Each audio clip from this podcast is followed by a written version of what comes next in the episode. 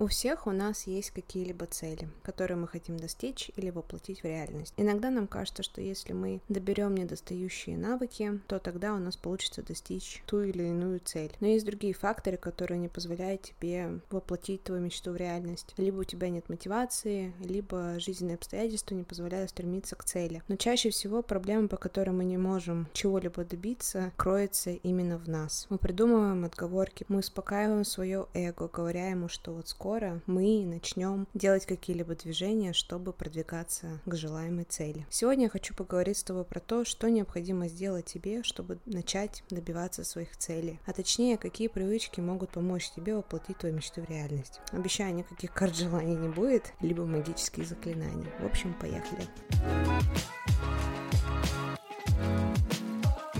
Первая полезная привычка – определи свои страхи, а не цели. Чего ты боишься больше всего? Почему ты боишься начать что-либо? Чаще всего наши страхи, неудачи или тотальном фейле в чем-то останавливают нас начать тот или иной проект. Перед тем, как ты позволишь своим страхам взять контроль, напиши на бумажке самый страшный сценарий развития событий. Потом возьми и подумай, как ты можешь решить ту или иную проблему, которая может возникнуть на твоем пути. Это упражнение поможет тебе не только повысить свою самооценку, но также понять, что на любую проблему найдется решение. Вторая полезная привычка – откажись от слова «нормально». Мы очень часто говорим всем, что у нас все нормально. У нас нормальная работа, нормальный лишний вес, нормальные, ненормальные романтические отношения. Когда мы описываем что-либо как нормально, то даем себе сигнал бездействия. Но жизнь у нас одна, поэтому мы должны чувствовать себя отлично, а не нормально. Когда ты чаще начинаешь употреблять слово «нормально», то это должно быть сигналом того, что у тебя все на самом деле ненормально. Третья полезная привычка – подойти к своим препятствиям с любопытством. Представь Представь ситуацию, твой внутренний голос говорит тебе, а давай мы будем смотреть наш любимый сериал последующие 7-9 часов. Будет же классно. Возможно, классно и будет, но при этом у тебя есть другие обязательства. Допустим, сейчас ты учишь иностранный язык, и вместо того, чтобы посидеть час или два над ним, ты решаешь посмотреть свой любимый сериал. В такие моменты ты должен задавать себе вопрос, а почему я хочу смотреть сериал, а не делать задания по иностранному языку? Это может быть знаком того, что тебе неинтересно, либо тебе недостаточно мотивации, либо тебе неприятно приятно делать ошибки в задании, а потом слушать монолог преподавателя о том, что ты делаешь постоянно какие-то ошибки, у тебя никакого прогресса нет. Причины могут быть разные. Главное проявить любопытство и задать себе вопрос, который может понять, почему ты сам себя останавливаешь в чем-либо. И последняя привычка номер четыре. Отмечай свои маленькие победы. Чтобы достичь своей глобальной цели, есть ряд маленьких других целей, которые тебе необходимо достичь. Чтобы их достичь, тебе нужна мотивация, сила и целеустремленность. Мы редко говорим себе спасибо за маленькие шаги, которые предприняли, но именно они помогают нам добиться больших целей. Поэтому мы должны благодарить себя даже за маленькие победы, дабы мотивировать себя двигаться дальше. К примеру, говори себе спасибо за то, что проснулся рано утром. Говори себе спасибо за то, что ты не побоялся открыться другим людям. Говори себе спасибо за то, что ты решил уйти с нелюбимой работы и